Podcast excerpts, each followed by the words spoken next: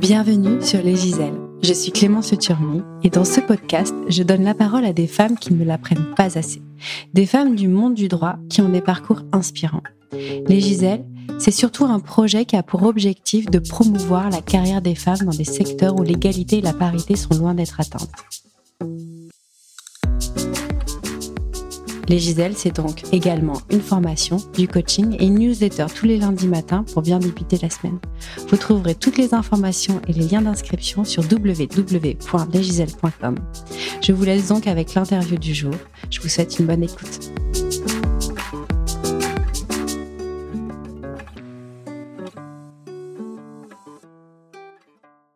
Dans cet épisode, je suis heureuse d'accueillir Élise Charbonneau. Si Éleusis est aujourd'hui avocate en droit de la famille, cela n'a pas été toujours le cas. En effet, après deux Master 2 en droit des affaires, elle commence sa carrière d'avocate en droit bancaire.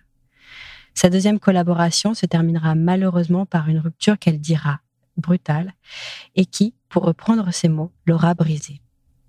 Après cette rupture, Élusis prendra le temps de la réflexion, fera un bilan de compétences et commencera à laisser germer peu à peu son intérêt qu'elle porte au droit de la famille. Aujourd'hui, Éleusis consacre une partie de son activité à la défense des femmes victimes de violences conjugales. Son parcours nous démontre qu'il est donc possible de changer de spécialité et que peuvent ressortir de nos échecs des choses positives. Nous avons donc parlé des vertus de l'échec et de la nécessité de prendre le temps de la réflexion pour avancer ensuite plus vite, des violences faites aux femmes et de sa manière de les aider en tant qu'avocat. Éleusis est passionnée, passionnante, et je sais que ses clientes ont de la chance de l'avoir comme avocat. Je vous laisse donc avec Éleusis. Bonne écoute. Bonjour Éleusis. Bonjour Clémence. Je suis ravie euh, de t'accueillir sur ce podcast pour écouter euh, ton parcours que je trouve euh, des plus inspirants. Avant de commencer, j'aime bien commencer mes interviews avec une citation que ton parcours m'a un peu inspirée. C'est une citation de Paolo Coelho qui dit Les tempêtes ne viennent pas perturber ta vie, certaines viennent pour dégager ton chemin. Et toi, Eleusis, est-ce que ton chemin est dégagé aujourd'hui? Oui, grâce aux tempêtes, mon chemin est dégagé.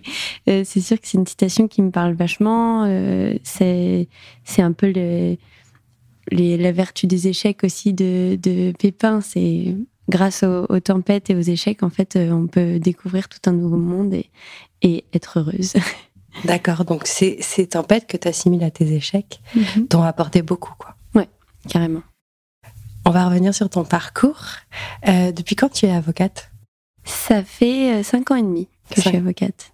Et tu as commencé comment? Pourquoi avocate déjà? Pourquoi avocate euh, Je sais même pas. J'ai commencé du coup en sortant du lycée, je savais pas ce que je voulais faire, donc euh, je suis allée en droit éco à, Nanterre. Et euh, donc droit éco, je savais même pas que je voulais faire du droit, mais voilà. C'est le bidog Je parle comme une ancienne bidog, mon dieu. C'était en réalité pas une vraie bi-licence, c'était une licence droit économie. D'accord. Mais bon, ça passait un peu comme une bi-licence. Et, euh, et du coup, euh, j'ai fait un Erasmus en L3 et en rentrant d'Erasmus, euh, déjà, enfin, je pense que j'avais vachement mûri grâce à cet Erasmus. Et c'est là que je me suis rendu compte que j'adorais le droit et que en fait, je voulais continuer dans le droit. Donc au bout de trois ans. Au bout de trois ans. Ouais. ouais. D'accord. Et du coup, j'ai postulé en droit privé général euh, et en droit des affaires, en M1. Et comme j'avais fait un Erasmus et pas une vraie licence de droit, j'ai pas été prise en droit privé général. Du coup, je me suis retrouvée en droit des affaires. Sauf que, enfin, dans tous les cas, euh, j'aime le droit et en vrai, toutes les matières m'intéressent et j'ai toujours trouvé de l'intérêt dans, dans tout. Donc, je me plaisais quand même en droit des affaires. Euh, ensuite, j'ai fait un master de droit bancaire et financier un peu comme ça parce que j'étais prise. Euh, j'avais bien aimé le droit bancaire parce que c'était une matière technique et que j'aimais bien ça. Et j'ai passé mon barreau euh, dès le M1, entre le M1 et le M2. En même temps Ouais, parce que j'ai un pote qui m'avait dit euh, Allez, viens, on le passe dès le M1, comme ça c'est fait. Et puis du coup, je m'étais inscrite et lui m'avait dit Ah, bah finalement, je fais, je fais les concours d'école de commerce. D'accord. je l'ai passé toute seule. Et tu l'as eu? Je l'ai eu. J'ai eu beaucoup de chance. Bon, pourquoi de la chance? Bah, parce que euh, l'avoir du premier coup, c'est quand même une chance. Après, j'y suis allée vraiment très détendue parce que j'avais un peu le l'exemple de ma sœur qui, euh, qui, est, qui est avocate, une grande sœur. Et euh, je savais qu'elle l'avait eu du deuxième coup. Et dans, dans ma tête, c'était normal de l'avoir du deuxième coup. Et Je pense que c'est aussi grâce à ça que je l'ai eu, parce que j'étais plutôt détendue. Bah, c'était aussi, aussi sans doute parce que tu as bien travaillé, que tu étais aussi euh, compétente euh, pour l'avoir. On ne sait jamais, mais bon, c'est. je reviens juste sur ce que tu as dit. Tu as dit, à partir de la licence, tu t'es dit, le droit m'intéresse. Tu as eu deux années compliquées en, en droit éco? Euh, non, en plus j'ai toujours, j'aimais bien l'écho aussi, mais c'est juste que je trouvais vraiment le, le droit euh, passionnant. Enfin, vraiment, euh, je, trouvais ça hyper intéressant, alors que l'écho, euh, ça m'intéressait, mais euh, c'était sympa les cours un peu avec des mathématiques, tout ça, j'aimais bien, mais c'était voilà plus. Enfin, vraiment, je me suis dit, le droit, il y a de la réflexion derrière, on apprend un peu le monde, le fonctionnement de, de tout. Donc, c'est ça qui m'intéressait vraiment. D'accord. Et avocate, tu voulais vraiment euh, exercer ou c'est juste euh, entraîné par ton ami euh, que tu... Ah, c'est vraiment juste entraîné par mon ami. après, j'avais le modèle de ma sœur toujours. Bien sûr. qui elle-même m'avait dit, je, elle était collab à l'époque, elle m'avait dit, je, ne sais pas si je t'ai donné envie, ça me, ça m'étonne, ça m'étonnerait, mais tant mieux si tu te diriges vers là aussi. Et non, c'est vraiment, voilà, il m'a entraîné, j'ai passé le barreau, j'étais prise, euh, j'ai rencontré des gens à, l'école d'avocat. Euh, enfin voilà, c'était. Donc t'as passé, as fait le FB pendant ton M2 euh, Pendant mon, oui, mon, mon premier master 2, ouais, j'ai commencé les DAC du coup. Les DAC, voilà, ouais. D'accord. Et, et après, comment, qu'est-ce qui s'est passé? Alors après, du coup, j'ai fait mon stage final euh, dans un cabinet en contentieux bancaire. Ouais. Euh, découverte des cabinets d'avocats, du coup, en stage final. Et comment ça s'est passé euh, C'est bien passé, en vrai. je pense que j'ai mis du temps à démarrer, entre guillemets, parce qu'on était plusieurs stagiaires et du coup, j'étais peut-être un peu effacée par rapport à une autre qui prenait beaucoup de place.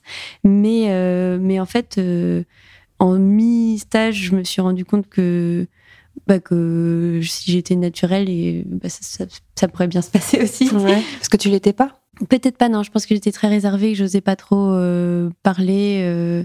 Non, je pense que j'étais pas forcément euh, la plus naturelle. Parce que en mi-stage, on nous avait dit, je sais même plus ce qu'on nous avait dit exactement, mais qu'il fallait être avenant, euh, etc. Je m'étais dit, mais en fait, euh, c'est ce que je suis normalement. Donc, euh, c'est juste que j'étais trop timide, je pense. Et finalement, du coup, ça s'était bien passé. On m'avait même proposé un CDD en sortant de mon stage. sauf qu'entre-temps, comme voilà le, master de droit bancaire et financier je m'étais pas trop j'étais pas trop à ma place. Et puis j'avais eu des, histoires personnelles qui étaient pas très agréables dans l'année. Je m'étais surtout dit que j'avais envie de partir et que j'avais pas envie de commencer à travailler. Et du coup j'ai fait un deuxième master 2 au Vietnam un droit des affaires internationales. Pourquoi ce master euh, droit international? Euh, comme au ça Vietnam. je me suis dit que je pourrais un peu me dé déspécialiser dans le bancaire ah, c'était une euh, volonté. Oui, je m'étais dit plutôt ouvrir à quelque chose d'un peu plus large, pas forcément que du droit bancaire et financier. Et, euh, et puis j'avais envie de partir au Vietnam. J'avais envie de partir à l'étranger, d'avoir un vrai dépaysement, parce que du coup mon Erasmus c'était en Italie, c'était déjà une expérience incroyable. Je m'étais dit mais en fait si je vais à l'autre bout du monde, ça se trouve ça va être encore plus fou. Et effectivement, c'était c'était une année exceptionnelle. J'ai rencontré mes meilleurs amis que je vois encore aujourd'hui. Et euh, j'ai voyagé et j'ai eu des cours aussi, mais c'était quand même. C'était secondaire?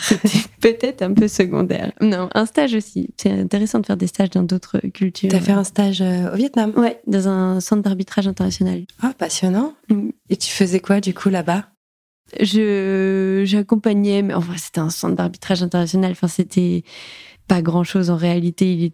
Il n'y avait pas énormément d'activités dans ce centre d'arbitrage. Du coup, je, je l'aidais à organiser un événement qu'il y avait à l'international. Je faisais un peu tous les mails en anglais. Je relisais ce qui, ce qui, ce qui faisait le, du coup le directeur, mais en fait qui était l'unique personne de ce centre d'arbitrage international. Mais c'était intéressant de voir comment fonctionnait. Euh, comment ça fonctionnait au Vietnam, quoi, et de, de travailler un peu comme ça à l'international. Donc un an là-bas? Un an là-bas. Et à ton retour, qu'est-ce qui se passe? Et À mon retour, il fallait quand même trouver une, une collab. Du coup, j'ai cherché une collab en, en, contentieux des affaires. Donc, t'as bifurqué euh, Affaires générales. Ouais, ok. Ouais. Enfin, en réalité, pas vraiment, parce que la collab que j'ai trouvée, c'était en contentieux bancaire. D'accord, donc tu es revenu, euh, ça t'a rattrapé quand même. Ça m'a rattrapé, euh, exactement le même contentieux que celui que je faisais dans mon stage final. Sauf que là, j'étais dans un cabinet euh, traditionnel français qui était réputé à l'époque. Et, et, du coup, bah, c'était un peu prestigieux. En plus, j'étais fière parce que le nom du cabinet pouvait faire penser qu'il y avait un peu un impact féministe dans ce cabinet. D'accord. Euh, bon, j'ai vite déchanté. Hein. C'était euh, vraiment un cabinet traditionnel français euh, qui était plutôt très misogyne plutôt que féministe. D'accord, ok. Et t'as déchanté? J'ai déchanté. Quand on devait rendre des conclusions, on devait mettre une photo de nous sur la pochette parce que sinon, il n'arrivait pas à trouver nos conclusions sur son bureau. Donc, bon, c'était ma, ma, grande fierté, c'est que je n'ai jamais mis ma photo sur cette pochette. T'as résisté J'ai résisté. Et comment ça a été pris, ça? Euh, ça va. ma première tentative, c'était déjà de mettre avocate dans ma signature et non pas avocat. Et là, je m'étais pris un vent. Je m'étais, euh, mon, boss m'avait écrit en disant Vous n'êtes pas avocate, vous êtes avocat. Bon, là, je m'étais pliée parce qu'en plus, je venais d'arriver et puis il était un peu impressionnant quand même. Enfin, c'était, euh, il y avait une atmosphère un peu stressante dans ce cabinet.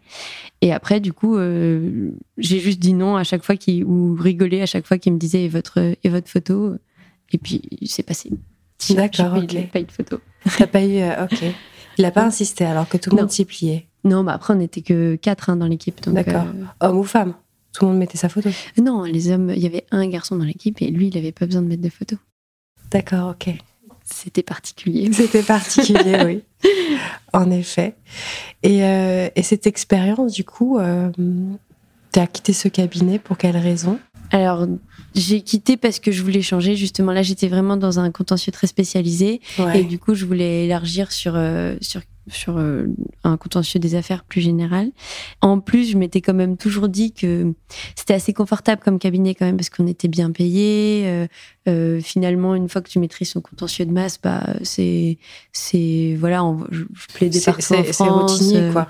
ah oui, et tu bougeais aussi. Ouais, je bougeais énormément.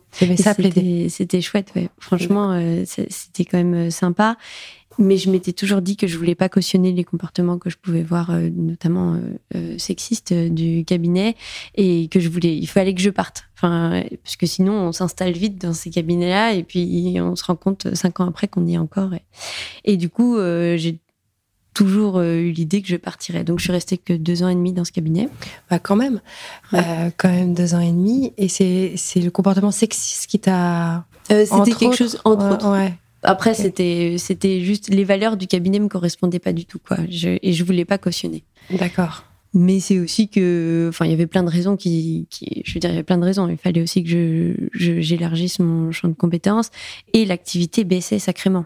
Et en plus, c'était un cabinet où constamment, déjà, il y avait des gens qui étaient virés, euh, franchement, euh, tous les mois quasiment, et on avait toujours la sensation qu'on était euh, sur le point d'être viré. Donc, c'était quand même un peu stressant comme atmosphère. Et le contentieux de masse sur lequel on travaillait, il commençait vraiment à s'éteindre. À petit feu, la Cour de cassation commençait à avoir tranché pas mal de questions. Donc, euh, donc je savais que mon temps était limité dans tous les cas, qu'il fallait que, que, je parte. D'accord. Et ta volonté euh, a été, en quittant euh, ce cabinet, d'élargir ton champ de compétences. Ouais. Tu voulais pas rester dans cette spécialité-là? Pas du bancaire. Pas du bancaire. Et, puis et puis sortir du contentieux de masse aussi. D'accord. C'était intéressant pour apprendre la procédure, pour euh, pour voir comment fonctionnaient les cabinets d'avocats. Euh, donc j'ai appris énormément. Mais par contre, sur le fond du droit, euh, bah, il fallait que je vois un peu autre chose. Quoi. Et où est-ce que tu as atterri? Dans un autre cabinet, alors pour le coup, plus jeune, dynamique, normal. Enfin, c'est-à-dire que les gens étaient... normal, j'adore.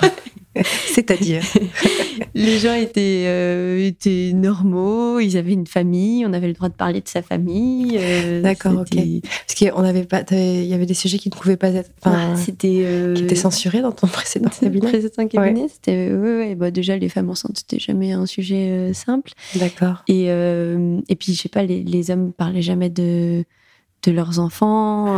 Ouais, il y avait vraiment une une frontière, quoi, vie privée, vie, vie, pro. Ouais, carrément. Alors que là, voilà, dans le deuxième cabinet, c'était vraiment des gens normaux.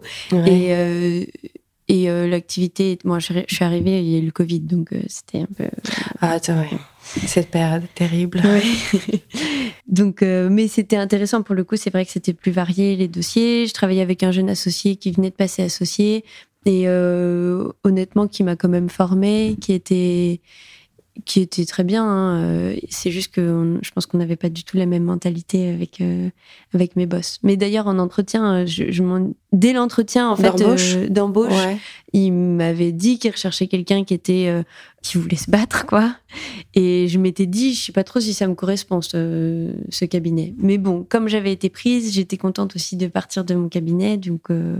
Parce que tu sentais que tu n'avais pas cette fibre de battante? Ce qui ce qui décrivait, je, je, je, sentais quand même que ça.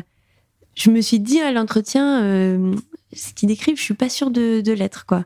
Parce que c'était pas se battre, mais c'était, euh, enfin, plus être un peu requin, pas requin les uns entre les autres, mais dans la mentalité un peu. D'accord, ok.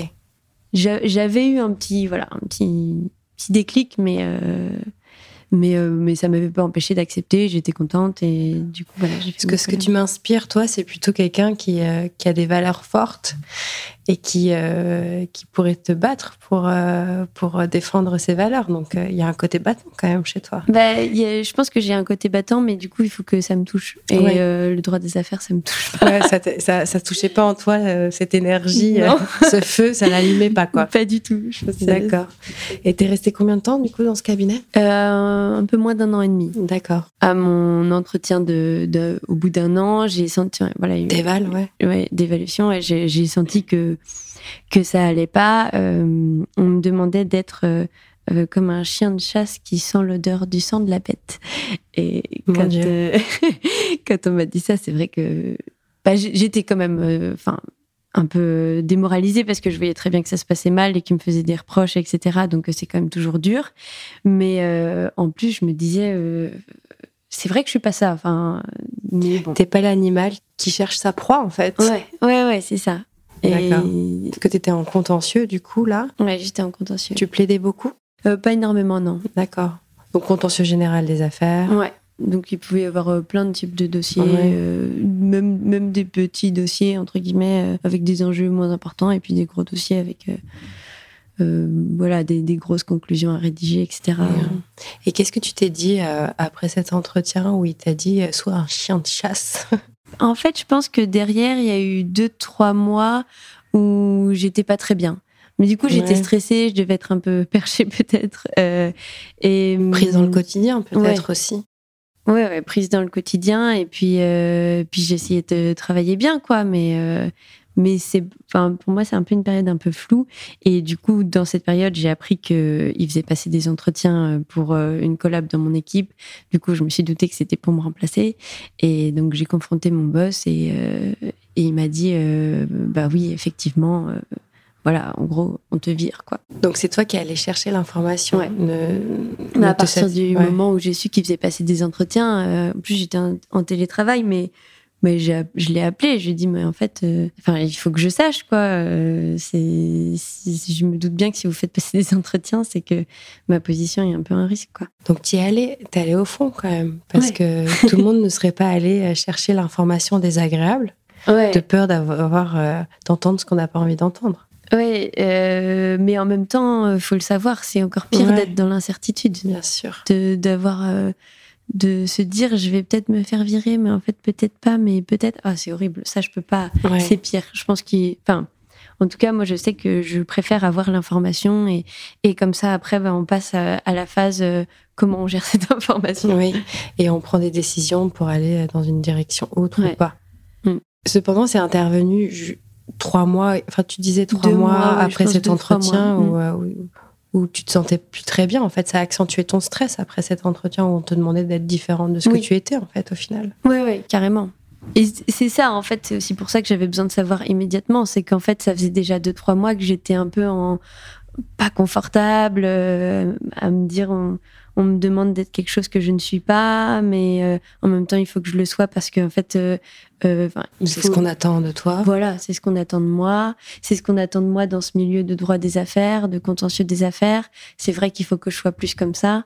En fait, j'ai pas du tout pensé dans cette, enfin, posteriori, on dit toujours ça, mais dans cette période-là, j'ai pas du tout pensé à, ah bah tiens, est-ce que je pourrais faire quelque chose d'autre ou, quoi? Je me suis surtout dit, oh, il faut que tu te conformes à ce qu'on te demande d'être. Ouais, c'est terrible ça.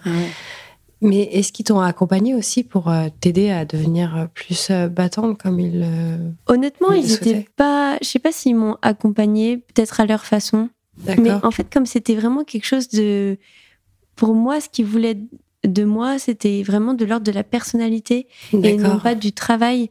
Du coup, je pense qu'ils essayaient peut-être dans le travail de me former à être un peu plus euh, comme eux, mais en fait, ça allait pas marcher dans tous les cas puisque c'était la personnalité. c'est pas ton tempérament. Oui. T'allais jamais devenir ce requin euh, qu'ils attendaient que tu sois. Non, non, non. D'accord. Du coup, comment tu t'es sentie euh, après être allé chercher cette information désagréable ou on te... ouais, de l'avoir eu, où on te confirme du coup euh, bah, rupture de contrat Tu te dis euh, c'est moi qui pose problème. Qu'est-ce qui se passe dans, ta tête à ce moment-là? Bon alors du coup c'est quand même un peu flou parce que c'est des souvenirs qui sont pas très agréables. C'est flou en fait. C'est un peu flou, mais je sais que la première pensée que j'ai eue c'est comment on se remet de ça? Comment on se remet de ça? Comment on se remet de ça? Comment on fait on est viré. Euh, comment on fait pour se remettre d'être viré quoi? Et, et ça arrive hein, souvent et les gens sont abîmés parfois. Ça Et après, en plus, c'est vrai que pour le coup, dans les cabinets d'affaires, je trouve qu'on en voit énormément des gens virés. Enfin, mon premier cabinet, il y avait vraiment des gens qui étaient virés quasiment tous les mois. Donc, euh, on repense aussi à tous ces gens qu'on a vus euh, faire leur préavis, partir. mais vraiment, ma première question, c'était comment on fait pour s'en remettre? Ouais. C'était ton premier échec? Euh, vrai échec, ouais, je dirais que oui. Un vrai échec? Ouais. Oui, oui, c'était quand même mon premier vrai échec. Permis de conduire, mais ça. tu sais, moi, je l'ai passé quatre fois. Euh. moi, que deux. que deux fois. Bah, voilà. Mais après, j'ai.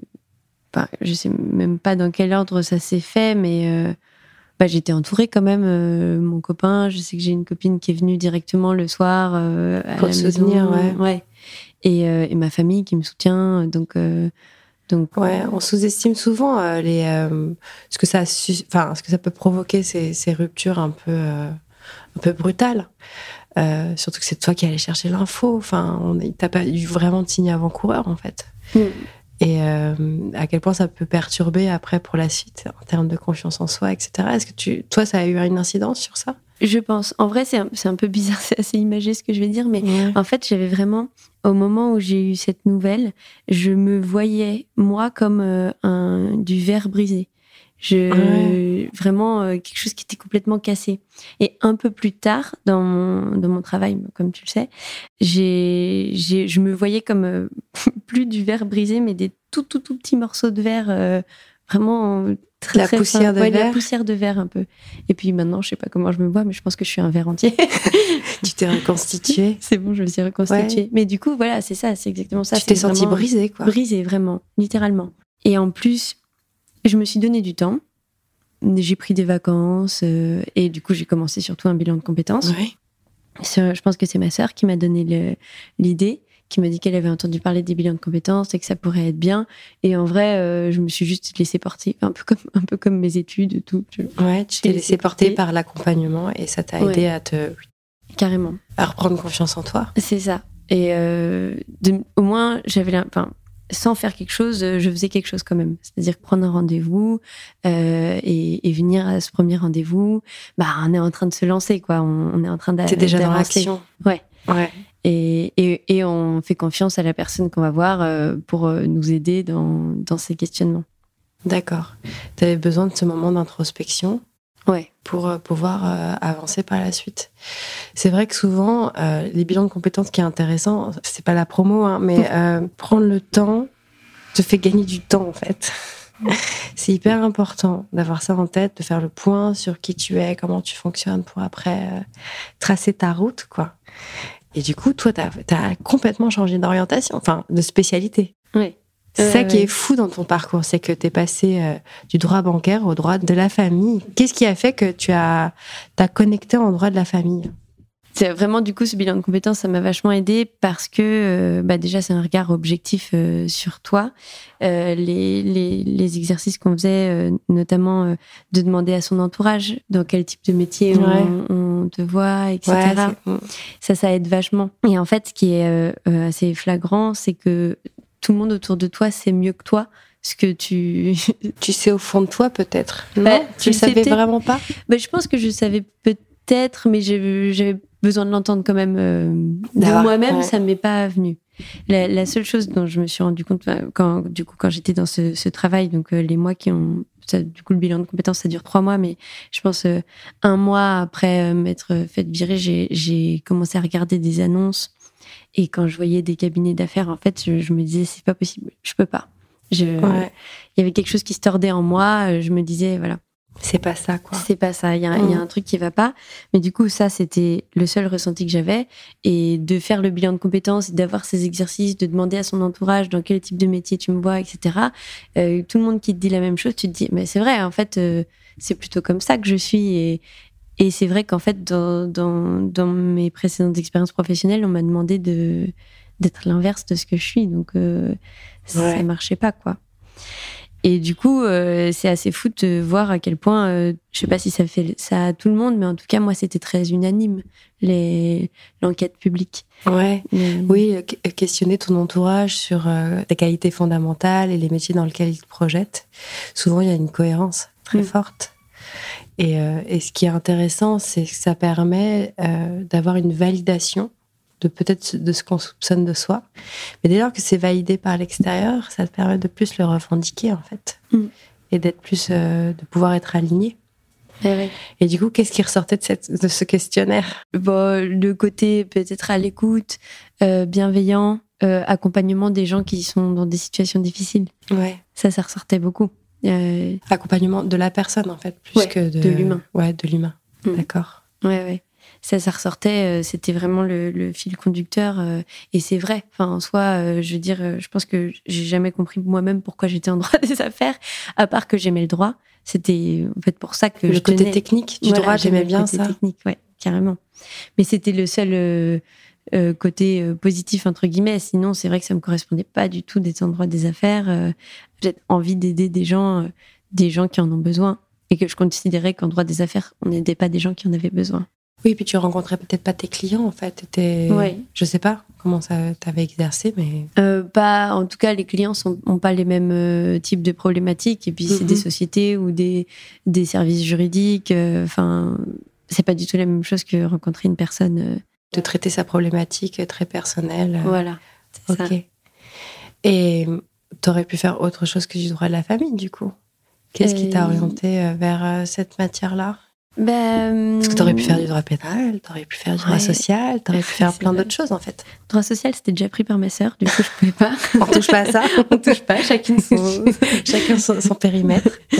Et en fait, je sais pas, bah, pendant ce bilan de compétences, je me suis dit que le droit de la famille, ça m'avait toujours attiré sans savoir pourquoi. Et tu Euh, l'avais jamais euh, envisagé pourtant Jamais, parce que du coup, comme j'ai fait cette licence droit éco, j'en ai jamais fait du droit de la famille. Ok, ouais. Euh, et, et derrière, comme j'ai pas été prise en droit privé général, je n'ai toujours jamais fait du droit de la famille. D'accord. Et donc, euh, en fait, c'était pas quelque chose de de- d'assez. euh, Enfin, j'ai jamais eu l'opportunité, j'ai jamais vu ce que c'était exactement. C'était juste une petite intuition comme ça. Je me disais ah mais ça a l'air intéressant comme matière. C'est ça doit être à la fois humain et technique. Ça, ça doit être vraiment chouette comme matière. En plus, je trouve qu'en droit des affaires, c'est assez méprisé comme matière.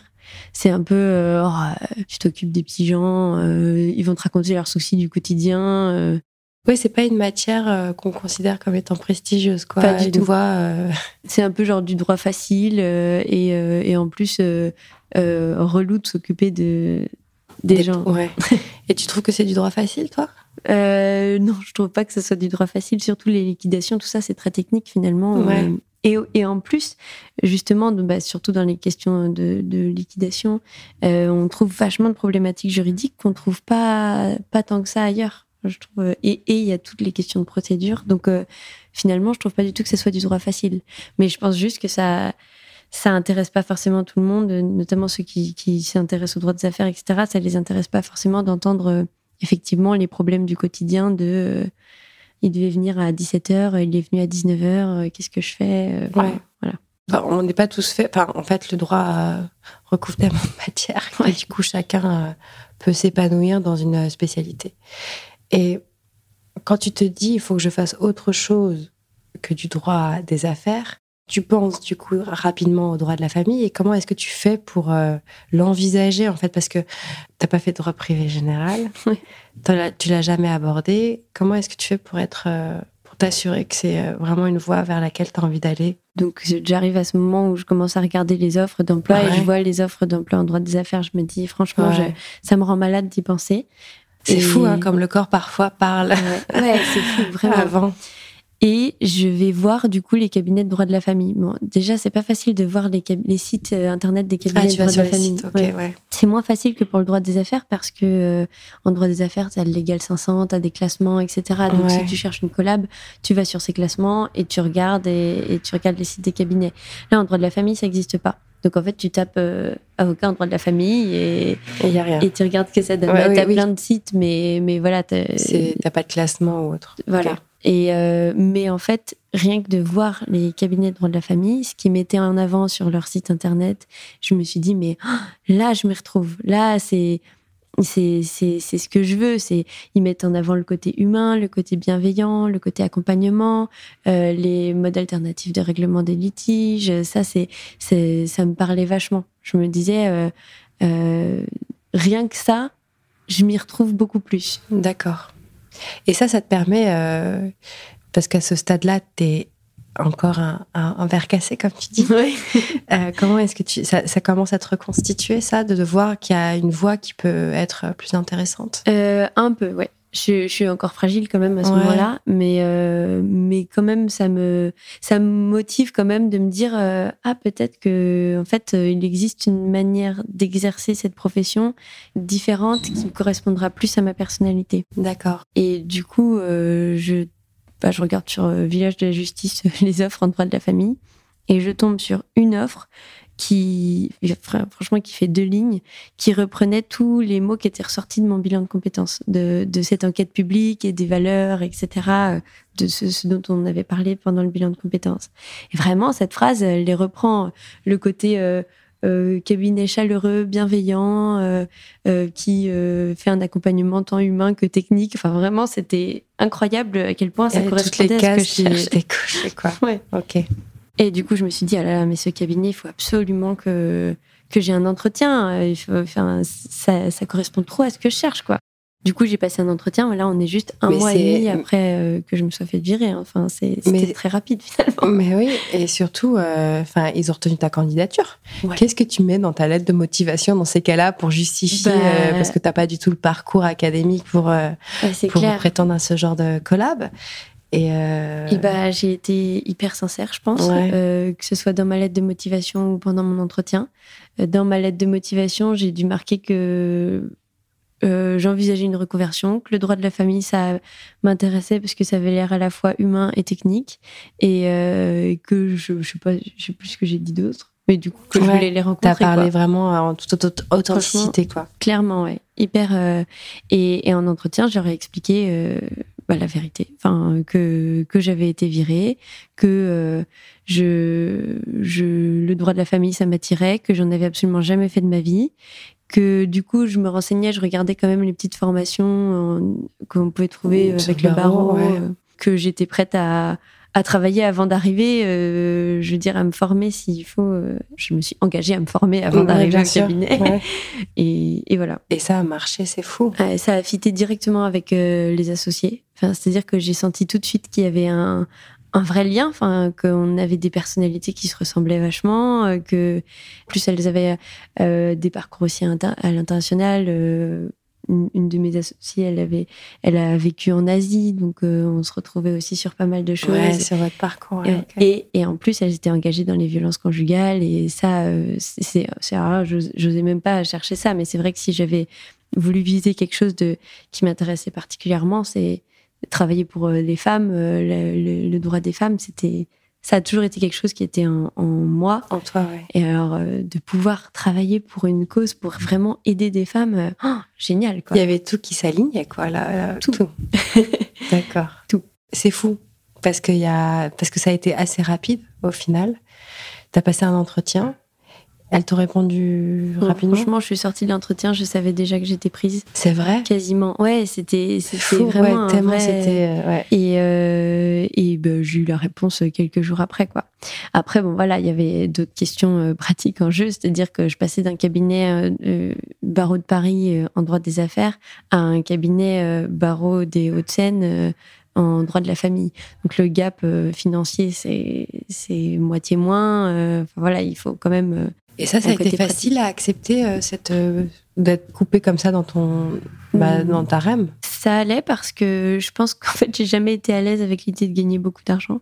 J'ai peut-être un peu trop intégré les normes de la société. Pourquoi t'as jamais intégré euh, le fait de pas gagner beaucoup je, de... je sais pas, c'est vrai que j'ai jamais été.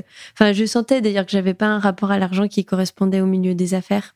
D'accord. Euh, J'aimais passer ça. je pense qu'au fond de moi, j'ai toujours su que j'allais aller dans un métier où j'allais gagner moins d'argent. Parce que j'allais aller dans un métier où j'allais plus euh, accompagner des gens et du coup, bah, on gagne pas d'argent quand on accompagne les gens. On en gagne moins en tout on cas. En gagne moins. Ouais, on en gagne moins. Et, euh, et du coup, euh, voilà, j'avais pas des engagements financiers qui étaient. Enfin, j'avais des engagements financiers bah, bah, parce qu'on avait du coup acheté avec mon conjoint et, et on s'était pas du tout euh, endetté euh, même, même pas au niveau de nos capacités d'emprunt. C'est-à-dire qu'on avait emprunté beaucoup moins que, que ce qu'on pouvait, et heureusement, du coup. D'accord, ok. Vous aviez été prévoyant. Ouais, ouais, ouais. D'accord. Donc, tu es recruté dans ce cabinet sans avoir fait de formation. Ouais. C'est quand même assez exceptionnel, il faut quand même le relever. Euh, et c'est surtout, au final, une question de rencontre. Là, mm. c'est vraiment une rencontre et une envie de travailler ensemble, comme ça arrive. Ouais, ouais, ça peut arriver. Tu débarques dans ce cabinet.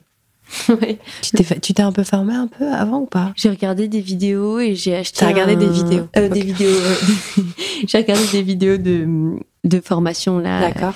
Soit on connaît déjà la matière et du coup euh, ça peut être intéressant, et encore, parfois, c'est peut-être pas assez euh, spécialisé. Soit on la connaît pas du tout et en fait, on n'a pas les termes. Enfin, je veux dire, j'ai pas appris grand chose euh, en regardant des petites formations comme ça avec le barreau.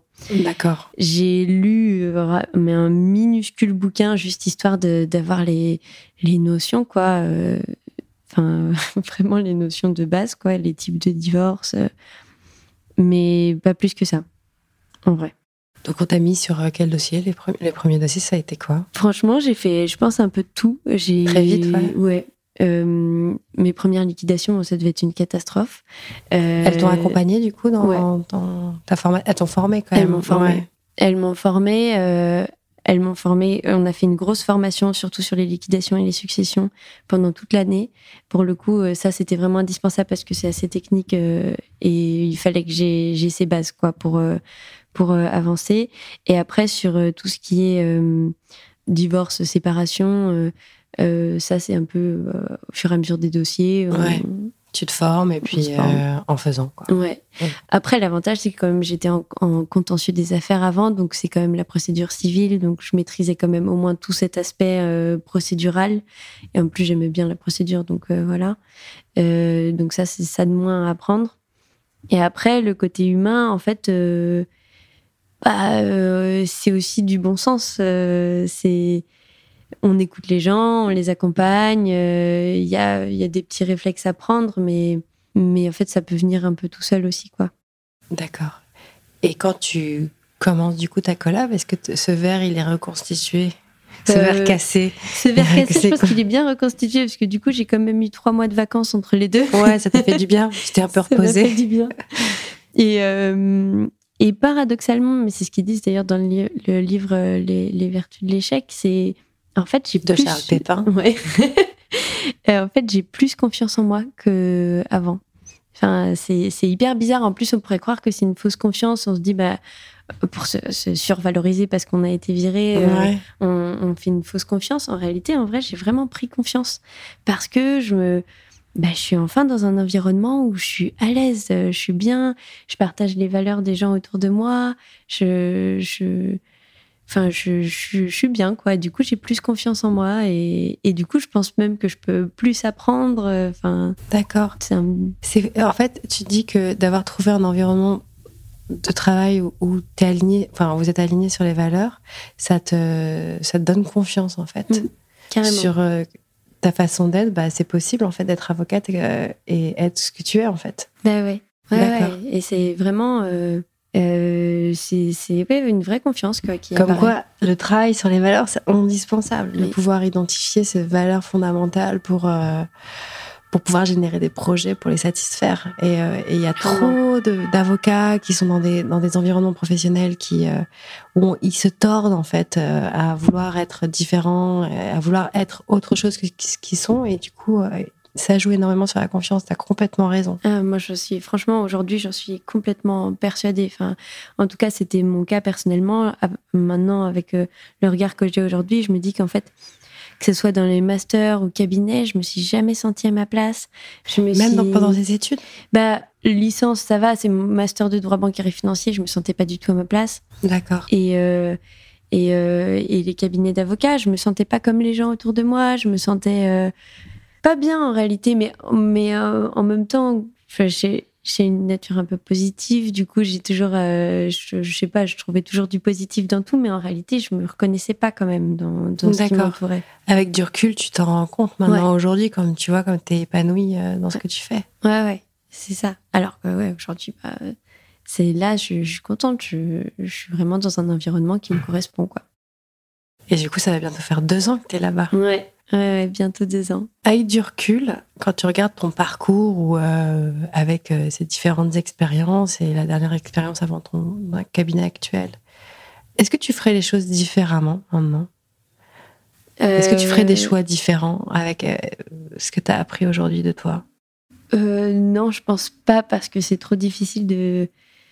Je veux dire, il y a tellement du positif dans tout que on peut pas refaire l'histoire tous les échecs. Je veux dire, je me sentais pas bien dans mon master 2. Euh, du coup, j'ai décidé de partir au Vietnam et c'était c'était la meilleure idée que ce soit, enfin, sur terre. je veux dire, c'était une super année. C'est, j'ai appris quand même dans les cabinets. Je sais ce que c'est que les cabinets d'affaires, etc. On apprend aussi quand même des codes. Je pense euh, qui t'ont pas mal structuré, du coup, qui te servent aujourd'hui en fait, au final. ça, ça me sert euh, forcément et même de savoir comment ça fonctionne, quoi. Et, euh, et, non, du coup, si c'était à refaire, euh, je referais euh, toutes les mêmes erreurs. toutes les mêmes erreurs. Qu'est-ce que cet échec, du coup, t'as appris sur toi? Enfin, bah, du coup, cette nouvelle orientation, sans doute, mais est-ce que tu as appris d'autres choses sur toi? Ça m'a permis de me poser les questions que je ne m'étais pas posées. Ouais. à savoir, qu'est-ce que j'ai envie de faire? Ouais. C'est vrai que ça aurait été bien de se la poser avant, mais. Oui, on se la pose pas. On est pris dans le train des études, ça fonctionne. Euh, toi, tu étais plutôt bon élève. Euh, du coup, euh, ça roule, ça roule, ça roule. Et après. Ça, et, du coup, bah, et au premier stop, on se dit, mais mince. J'ai oublié de réfléchir à ce que je voulais faire. c'est pas ce que je voulais dire. non, non, mais c'est une réalité. En vrai, j'ai oublié de me poser la question. j'ai oublié. ça m'a donné la confiance de me dire que je pouvais faire quelque chose qui me plaisait aussi. J'ai le droit. Enfin, ouais. ça m'a aussi permis de me dire, euh, enfin, c'est possible en fait. Juste, je me, enfin, j'ai le droit en fait, je peux changer d'orientation. Ça, c'était quelque chose que j'ai comment justement euh, quand, quand, je me suis fait virer, j'en parlais avec ma famille et tout.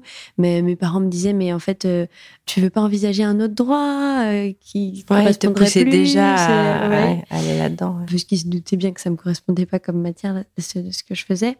Et je leur disais, mais c'est pas possible en fait, on peut pas se réorienter. Enfin, là, j'ai tout un parcours que en droit des affaires, euh, je peux pas trouver euh, euh, une collab ailleurs, je peux pas exercer ailleurs. Alors qu'en fait, c'est faux.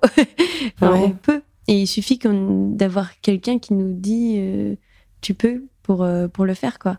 Tu peux, et puis surtout savoir ce que tu peux faire, et ok. Mm.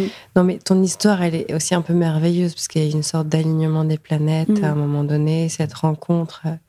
Mais tu l'as provoqué cette rencontre, c'est-à-dire que pas du tout, t'as pas eu peur en fait d'aller les contacter, t'y aller avec euh, ce que t'es. Et je dis, mm. c'est ton cœur et ton âme, et euh, tu as dit euh, ce qu'il en était. Et comme quoi, parfois, l'authenticité, enfin, pas parfois, souvent l'authenticité, ça, bah, ça paye en fait. Mm. T'es arrivé, t'as expliqué clairement ce que t'étais, t'as pas essayé de faire semblant et, euh, et ça a payé. Bravo à toi, quoi. Merci. Bravo, bravo. Et, euh, et, je trouvais que ton parcours, il pouvait vraiment énormément inspirer d'autres personnes qui se questionnent souvent sur euh, leur spécialisation. Parce qu'il y a souvent, on voit que les questionnements sont quand même assez cycliques et qu'au bout de 3-4 ans, il y a un premier retour d'expérience qui est, qui est là et qui où les gens se questionnent. Est-ce que j'ai bien fait? Est-ce que j'ai envie de continuer dans la profession? Est-ce que je, comment je peux exercer différemment etc mm. et du coup aujourd'hui tu traites de quoi comme dossier en particulier? Tu traites de violence conjugale alors? Parce que c'était quelque chose qui t'avait particulièrement attiré dans ton entretien. Ouais, ouais, je traite de. de... Bah, en fait, j'ai la chance de bosser sur un peu tous les types de dossiers de droit de la famille euh, un peu classiques. C'est-à-dire qu'il y a les dossiers de séparation, des divorces, et euh, donc, c'est-à-dire qu'on traite les questions de euh, chez qui les enfants résident, qui exerce l'autorité parentale. la gestion, quoi. Voilà. La gestion. pour les divorces, il y a du coup les questions de fondement du divorce, de prestations compensatoires, etc. Et je traite également de dossiers de liquidation, donc que ce soit de régime matrimonial, d'indivision ou de succession. Et c'est là le côté technique. le côté technique revient. Et, voilà. et, on a, du coup, dans le cabinet où je travaille, on travaille beaucoup sur des dossiers de, de violence conjugale. C'est-à-dire que euh, mes associés travaillent en lien avec des associations d'accompagnement de femmes victimes de violences. D'accord. Et du coup, on a beaucoup de dossiers comme ça qui, qui viennent au cabinet. Bah, généralement, c'est exactement la même chose dans le sens où on les accompagne pour euh, euh, se séparer vite, euh, obtenir la résidence des enfants auprès d'elles. et l'autorité parentale, on demande généralement à ce qu'elle l'exerce seule. mais voilà, souvent, c'est des procédures plutôt d'urgence. Et surtout, ça demande de d'expliquer le fonctionnement des violences conjugales. Et ça, on a beaucoup de formations au cabinet on, enfin, voilà, on est quand même. Vous formé ou euh, vous êtes formé On est formé. D'accord. On est formé. Euh, on, assiste à vraiment beaucoup de, de formations sur ce sujet pour pouvoir expliquer derrière aux juridictions bah, pourquoi, pourquoi en fait elle s'est comportée comme ci, comme ça, parce que souvent on n'est pas forcément très rationnel quand on est victime de violence. Déjà, on est dans des situations psychologiques très compliquées. Et, il faut pouvoir expliquer au, au tribunal ce qui s'est passé. Là, par exemple, j'ai en tête un, un, dossier qui illustrera euh, la situation. Euh, une cliente qui, euh, du coup, était victime de violence et qui nous explique qu'il y a un rythme déjà qui a été imposé par, par le père de garde, une résidence alternée alors qu'ils habitent à, 40 à 50 minutes l'un de l'autre. Elle nous explique que ça lui a été imposé. Par qui? Par le père? Par le père. Parce qu'elle était encore euh, sous emprise. Sous emprise et du coup, elle n'avait pas euh, dit non, mais voilà, en gros, c'était imposé. Donc, elle voulait qu'on revienne sur ça. Et euh, au cours de la procédure, ben, la veille de l'audience, je découvre qu'elle a envoyé un, un SMS hyper long, très détaillé à monsieur en lui disant je, suis désolée d'avoir fait cette fausse plainte contre toi. Tu n'as jamais été violent envers moi. J'ai fait ça parce que je voulais avoir la garde, euh, etc. Un message euh, hyper détaillé. Euh. Donc ça, typiquement, un, tribunal, on voit un SMS comme ça, on se dit, bah, bah, elle a menti, là, elle essaie encore de nous manipuler. Et derrière, c'est à nous, avocats, d'expliquer, bah non, en fait, elle était sous emprise, et elle l'a eu au téléphone avant, il lui a demandé, en la culpabilisant, d'écrire ce message. C'est pourquoi on se retrouve dans cette situation aujourd'hui. Et ça, pour ça, il bah, faut quand même passer par euh, la théorie un peu de euh, qu'est-ce que l'emprise, qu'est-ce que les violences, comment ça se met en place, etc. D'accord. Et comment t'as fait du coup? T'as plaidé bah, auprès J'ai expliqué, j'ai expliqué ça, qu'il l'avait manipulé, qu'en fait qu'elle avait culpabilisé après avoir euh, euh, déposé plainte. Du coup, elle l'avait appelé, il lui avait dit mais tu te rends compte, euh, je vais aller en prison, pense à ta fille, etc. Et du coup, il lui avait dicté le message. Il lui avait dicté le message, d'accord. Et il était malin pour le coup, parce qu'il était bien rédigé le message. C'était vraiment. Euh, mais l'avantage aussi dans ce dossier, c'est que sa plainte, elle était très détaillée. Euh, voilà, c'est des choses sur lesquelles on peut insister euh, à l'audience pour, pour, pour expliquer notre point de vue. Et cette cliente, par exemple, quand elle arrive et qu'elle te dit qu'elle a envoyé ce, texto-là, comment tu l'accueilles, toi Elle a oublié de te le dire, tu le découvres à l'audience Je l'ai découvert la veille, dans les pièces adverses, ouais. Oh my god, ok. Elle, elle, euh, elle, explique, euh, elle dit bah oui, il m'a manipulé, il m'a appelé, il m'a dicté le message. Et, comment tu fais du coup pour euh, revenir dessus avec elle, pour l'accompagner à prendre conscience peut-être de. Alors général, souvent, comme elles sont envoyées par des associations, elles sont accompagnées également par des psychologues à côté. Elles ont déjà vachement commencé le travail de de déconstruction des violences, donc en l'occurrence, elle avait, elle, euh, elle avait déjà euh, fait le pas en arrière de se dire ah oui en fait j'étais sous emprise du coup je m'étais laissé faire mais aujourd'hui j'ai plus envie de me laisser faire etc mais parfois quand c'est vraiment des grosses situations d'urgence on peut être avec des clientes qui arrivent qui qui sont débordées d'émotions et, et, et, qui arrivent pas à, à parler, même à, à, dire les violences euh, qu'elles ont subies. Et c'est c'est pas facile hein, de d'expliquer. Euh. Puis en plus, euh, ça veut dire qu'elles sont déjà passées probablement par un commissariat où elles ont déjà dû expliquer. C'était pas forcément une oreille très attentive et très bienveillante. Donc voilà, même si ça, franchement, ça, ça a changé, hein. j'ai l'impression. Ouais. Ça va beaucoup mieux. Après, elles ont dû raconter l'histoire à l'association. Mille fois les choses. Ouais. Donc là, vous êtes formé pour accueillir ce genre de de situations euh, compliquées, psychologiquement compliquées, pour aussi mieux comprendre tes clients, mm. te, parce que t'es côté euh, victime, femme. Parce que les, violences faites aux femmes sont pas, c'est pas la même chose que les violences euh, faites aux hommes. Ah d'accord, explique-moi, du coup ça m'intéresse. Parce que en fait, on se rend compte au fur et à mesure des dossiers, mais même, enfin, je veux dire, ça a été théorisé, il y a des gens qui l'expliqueraient beaucoup mieux que moi, mais que hum, les violences euh, faites aux femmes, les violences conjugales, sont des violences parce qu'elles sont femmes. Euh, souvent, ça part de, stéréotypes de genre, euh, parce que on considère que comme c'est une femme, elle doit faire ci, elle doit faire ça, elle, doit être inférieure, inférieure soumise, etc. Et, et c'est vrai que moi, c'est quelque chose que je vois hein, dans les dossiers, et c'est pour ça que on nous, on accompagne les femmes victimes de violences. Euh, c'est pas parce qu'on ne veut pas accompagner les hommes, c'est juste que c'est pas le même type de violence, c'est pas les mêmes raisons.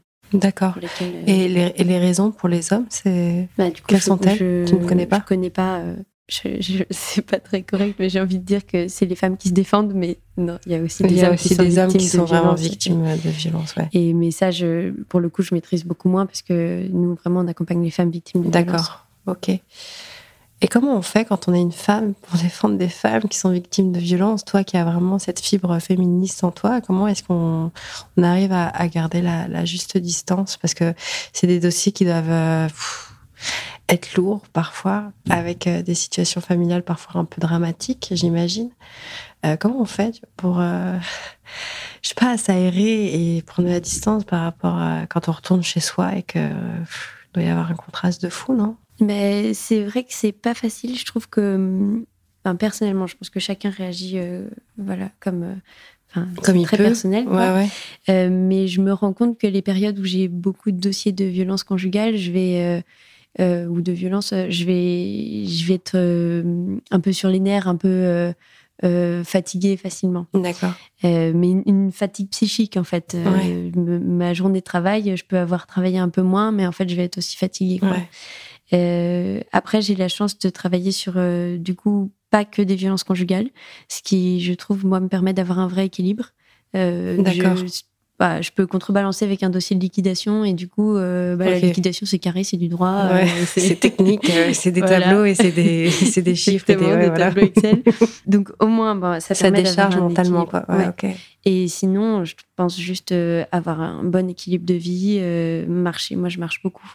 Euh, en sortant du boulot. Euh, si j'ai, notamment les jours où j'ai travaillé, où j'ai eu beaucoup de, parce que même sans que ce soit les violences conjugales, dans tous les cas en droit de la famille, on t'envoie toutes les émotions. Quoi, c'est dès qu'il se passe quelque chose, les clients sont chargés d'émotions et et hop, on les met sur l'avocat. Et, euh, et du coup, voilà, dès que je sens que j'ai eu trop d'émotions, on m'a envoyé trop d'émotions dans la journée, bah, je marche et puis en fait en marchant ça part. ça, ça te fait du bien, ok, ça permet d'évacuer tout ça. Et euh, comment on fait? Parce que moi j'admire hein, quand même, euh, euh, parce que c'est indispensable, des, des, personnes comme toi qui prennent ces dossiers-là pour ces femmes qui sont en détresse. Comment on fait pour garder la juste distance? Je suis avocat, je suis pas ton psy, euh, je suis pas ta mère, je suis pas ta copine, etc. Comment on fait? Parce que j'imagine qu'elles arrivent, elles sont, elles sont complètement à vif, quoi. Et euh, comment, enfin, comment tu fais toi pour, euh, pour gérer ça? je pense qu'on déjà on déjà on est en lien avec les associations en général. Hein. D'accord, tu travailles différents vraiment. intervenants, on est en lien même même s'il faut appeler euh, les centres d'intermédiation, etc. Enfin, je veux dire, on, se parle quand même. D'accord. Donc, euh, on sait tous si ça va bien en ce moment, ça va pas en ce moment, les violences ont repris. voilà. Et hum, je pense qu'on se, on, se renvoie. Enfin, je veux dire, on renvoie chacun à ses compétences. C'est-à-dire que euh, parfois, c'est vrai qu'on doit leur expliquer que là, nous, on est là pour la partie juridique. Euh, c'est un timing particulier, mais qui correspond au timing de la procédure euh, en cours. Et c'est différent du timing de elle, leur psychologie. La reconstruction. Leur, reconstruction, ouais.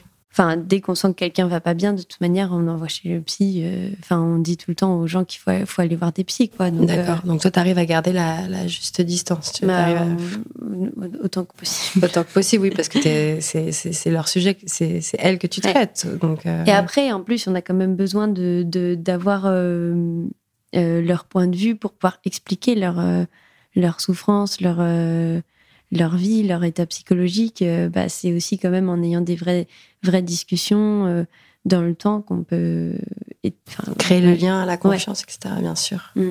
Et donc ça, tu aimes toujours faire ça, quoi, aujourd'hui. Ouais, ouais, c'est c'est dur, hein, franchement, je trouve que et, et, les avocates qui font ça, enfin, c'est vraiment. En plus, il faut savoir que parce qu'en plus, il y a eu des, articles récemment sur ce sujet-là, mais c'est des dossiers hyper chronophages.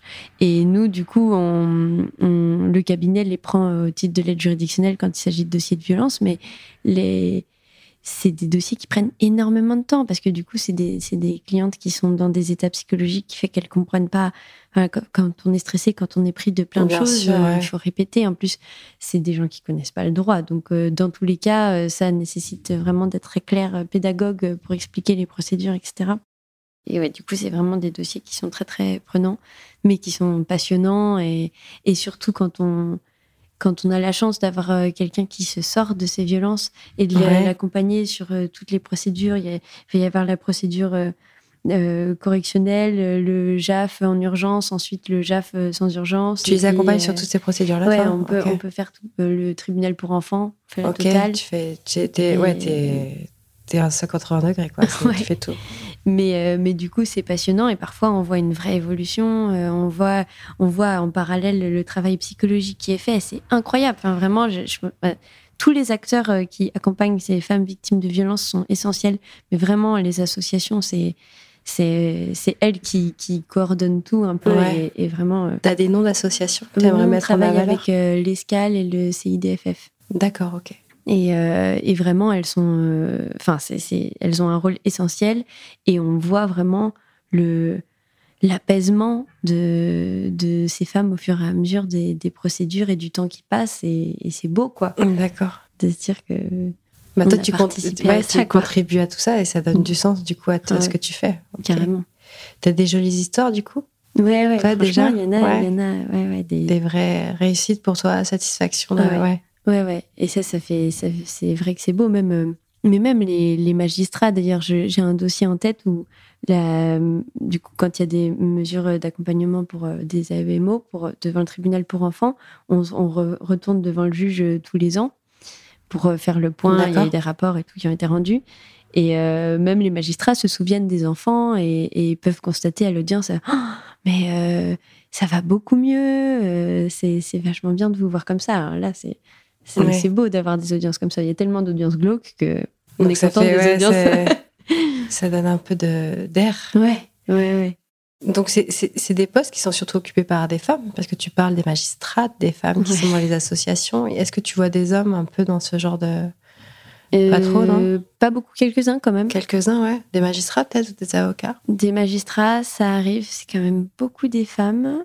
Ouais, qui sont sur euh, ces... ouais, c'est fou. Hein. Et, euh, et les avocats, euh, c'est beaucoup des femmes aussi. D'accord. Et ça te questionne, toi, ou pas? Bah, en fait, dans tous les cas, je, quand j'ai bifurqué en, en droit de la famille, je me suis dit que j'avais intégré ce que la société m'avait donné comme information, c'est-à-dire qu'il faut être à l'écoute, bienveillante et, et gentille et, accompagner les gens. Et, et donc j'ai accepté d'avoir euh, voilà, d'être rentré dans le, dans le moule un peu que qu'on nous donne euh, et d'exercer dans, ce domaine-là. Je trouve que. Tu penses que c'est les stéréotypes qui t'ont guidé vers cette voie ou c'est toi vraiment parce que. Bah, on ne sait jamais trop, on ne sait pas ce qui ressort de soi, de, de la société, de l'éducation. Mais c'est vrai que quand on est une femme en droit des affaires, j'étais collab, je veux dire, j'ai en plus pas longtemps, etc. Mais on se dit au moins je participe à, à ce qu'il y ait plus de diversité, que ce soit pas que des hommes, euh, etc. Et je pense que du, du coup, euh, c'est un peu valorisant aussi dans ce sens-là. Et oui, enfin après, euh, le droit de la famille, bah du coup, bon, on accepte d'être. Ça te dérange? Ça me dérange pas parce que je suis bien dans ce que je fais et j'accepte d'être comme ça. Après, je trouve ça, bah, c'est dommage effectivement qu'il y ait que des femmes en droit de la famille. Après, il y a quelques hommes, mais. Euh, bah, très majoritairement des femmes. Oui, le un rassemblement de tous les avocats de, de, France en droit de la famille, c'était vraiment la salle était remplie à 99% de femmes, quoi.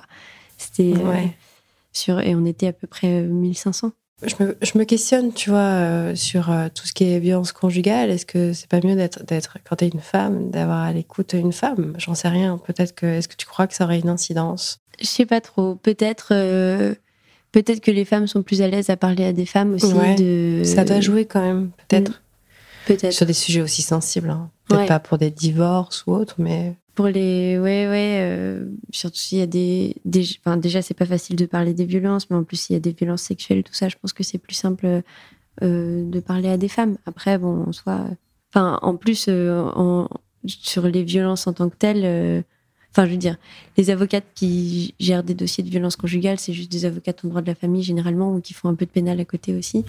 Et euh, c'est juste que globalement, c'est des femmes. Après, je ne sais pas si les violences en particulier intéresseraient plus les hommes ou les femmes, mais c'est juste que voilà, d'accord, essentiellement des femmes.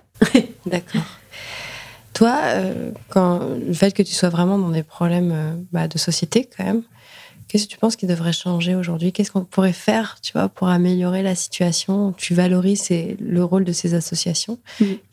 qui semblent être indispensables dans tout le processus, dans tout le circuit d'aide pour ces femmes-là. Qu'est-ce qui manque aujourd'hui encore pour, euh, pour les aider? Alors, euh, moi, de, de, mon point de vue, franchement, je parle que de ce que je vois. Ouais, bien sûr. Euh, je pense, donc c'est vraiment ces associations, je trouve qu'elles sont, elles sont essentielles les psychologues, ça coûte trop cher. Ça coûte trop cher? Ouais. ouais J'ai beaucoup de clientes qui, me disent, je peux pas aller voir un psychologue euh, parce que déjà difficile d'avoir un rendez-vous et puis souvent c'est 70 euros l'heure ou enfin bah la séance. 70 euros en fait euh, c'est cher quoi. Et pourtant dans ces moments-là c'est essentiel surtout pour éviter qu'elles retombent derrière sur d'autres hommes violents. Euh. Donc dans ces associations, elles ont accès à ces psychologues. Ouais, mais du, coup, il n'y a pas assez. Enfin, je veux dire, il n'y en a pas assez, je pense. D'accord. Donc souvent, j'entends ça.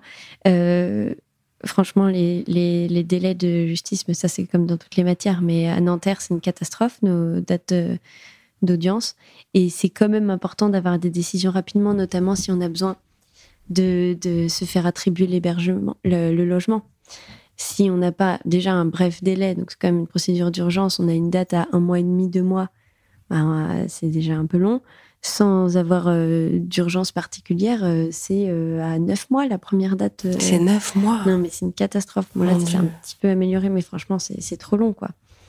Et, et c'est tout ce temps où, en fait, si on est victime de violence, bah, peut-être qu'on a dû quitter le logement en urgence, on est hébergé par le 115, on ne reçoit pas de... Non, en vrai, s'il y a une vraie urgence, en réalité, on peut avoir une ordonnance de protection ou un bref délai. Donc, mais bon, pour, euh, de manière générale, c'est quand même des, des, périodes d'incertitude. Rien n'est fixé par le juge. C'est-à-dire que n'importe qui peut aller chercher l'enfant à l'école. Enfin, c'est hyper compliqué, quoi. D'accord. Donc, ouais, euh, les assos sont essentiels. Euh, psychologue moins cher et plus facilement. en tout cas, plus accessible, quoi. Et des délais de justice plus, plus courts. Et euh, je vais militer pour les avocats, mais augmenter l'AJ parce que vraiment, c'est des procédures qui sont très, chronophages, comme tu disais.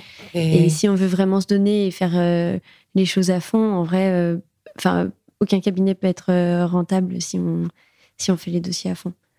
Et elle mérite qu'on le fasse, je veux dire, elle mérite qu'on fasse les dossiers à fond. Toi, ça t'empêche pas d'être à fond, j'imagine. Ben non, nous, on est vraiment à fond au cabinet pour le coup, mais c'est parce que c'est vraiment notre combat aussi. Je veux dire, c'est c'est ton combat. Ouais, ouais. Non, mais vraiment, ouais. Je pense que c'est mon combat, mais c'est le combat dans le cabinet où je suis, c'est vraiment dans l'ADN du cabinet. Ouais, d'accord. En tout cas, euh, c'est beau, quoi, parce que tout le monde ne pourrait pas faire ça et c'est indispensable d'avoir des. Parce que tu peux faire du droit de la famille, mais pas des violences conjugales. Mm, mm. Tu traites aussi de tout ce qui est euh, droit de l'enfant, des choses comme ça? Euh, Moi, pas énormément, mais du coup, en Il y, a une associée du cabinet qui en fait beaucoup, mais moi personnellement, j'en ai pas fait énormément encore. D'accord. Mais c'est vrai que ça fait partie des choses qui sont assez intéressantes en droit de la famille à, à creuser. Je trouve qu'il y a plein de. En droit des personnes, globalement, il y a plein de matières qui, qui, qui, ont l'air intéressantes que je connais pas du tout pour le coup. Et est-ce que tu trouves qu'il y a plus de violence conjugale ou pas? Enfin, Comment ça se passe? Tu... Est-ce que tu as du recul déjà sur ça? Ouais, je pense que j'ai pas assez de recul pour le coup. Euh, comme euh, euh, là, ça fait que deux ans du coup que je fais que ça, enfin que je fais ça et, et je me rends pas trop compte avant. Si la situation s'empire ou s'améliore ouais. ouais, je sais pas. Franchement, je saurais pas du tout dire. Mais en tout cas, il y en a encore. Bien sûr. Et puis, il faut pas aller au, au, tribunal correctionnel des audiences de. Parce que c'est des audiences spécialisées maintenant euh, sur les violences intrafamiliales. Euh, c'est glauque quand même. Hein. Ouais. Des après-midi euh, entiers. D'histoires sordides. Ah ouais. Ouais. Et en fait, on arrive tous en se disant ah, Moi, mon dossier, il est vraiment glauque. Puis en fait, tous, quoi. Donc bon, il y a encore beaucoup de violence. En tout cas, merci de participer à ça, à améliorer quand même un peu la société, tu vois.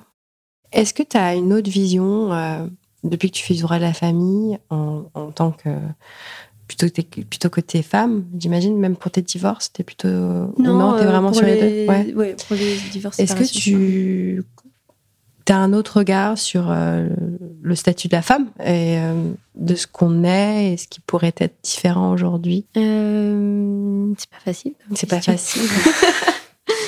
pas obligé de répondre si c'est trop euh, difficile. Non, mais je réfléchis. Je sais pas si j'ai changé de regard. Je pense que malheureusement, je, j'ai peut-être plus conscience de la misogynie qui peut. T'en as plus conscience? Bah, je vois ce que ça donne dans le quotidien, en fait. Euh, de, je vois que vraiment dans les foyers des gens, il y a vraiment des, des, des hommes qui considèrent que c'est à leur femme de qu'elles n'ont pas le droit de travailler, euh, qu'elles doivent faire à manger. Encore, ça existe toujours. Euh, ça existe toujours, ouais. Et on se dit, mais c'est pas possible. Et aussi, même euh, sans les violences physiques, même euh, tout le, toute la surveillance. Ouais, ça, je trouve ça un peu effrayant. Après, ce que j'apprécie du coup en étant en droit de la famille, c'est de voir toutes ces avocates qui sont trop fortes, quoi. Enfin, c'est des vrais modèles c'est des vrais modèles de. Bah, J'avais déjà ma sœur quand même comme euh, modèle d'avocate. C'est vrai qu'en droit des affaires, je trouve qu'on n'en a pas beaucoup. Euh, des associés femmes euh, qui donnent envie de. Enfin, ça se fait pas, parce qu'il y en a sûrement que j'ai vu qui, qui j'aurais voulu ressembler, mais, mais là, en droit de la famille, il y en a vraiment beaucoup.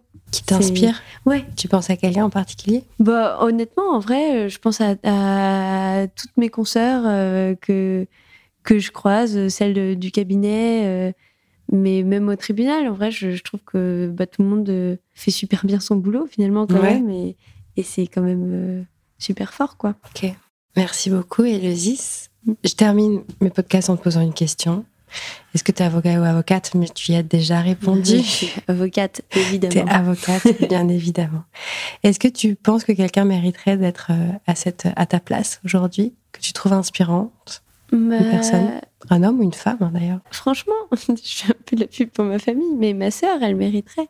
D'accord. Euh, parce qu'elle euh, elle s'est installée à son compte euh, alors qu'elle avait ses enfants en bas âge et elle s'est dit, bah, en fait, je peux le faire aussi. Comment s'appelle ta sœur? Justine. Moi, Justine, tu seras la bienvenue à ce micro si tu veux.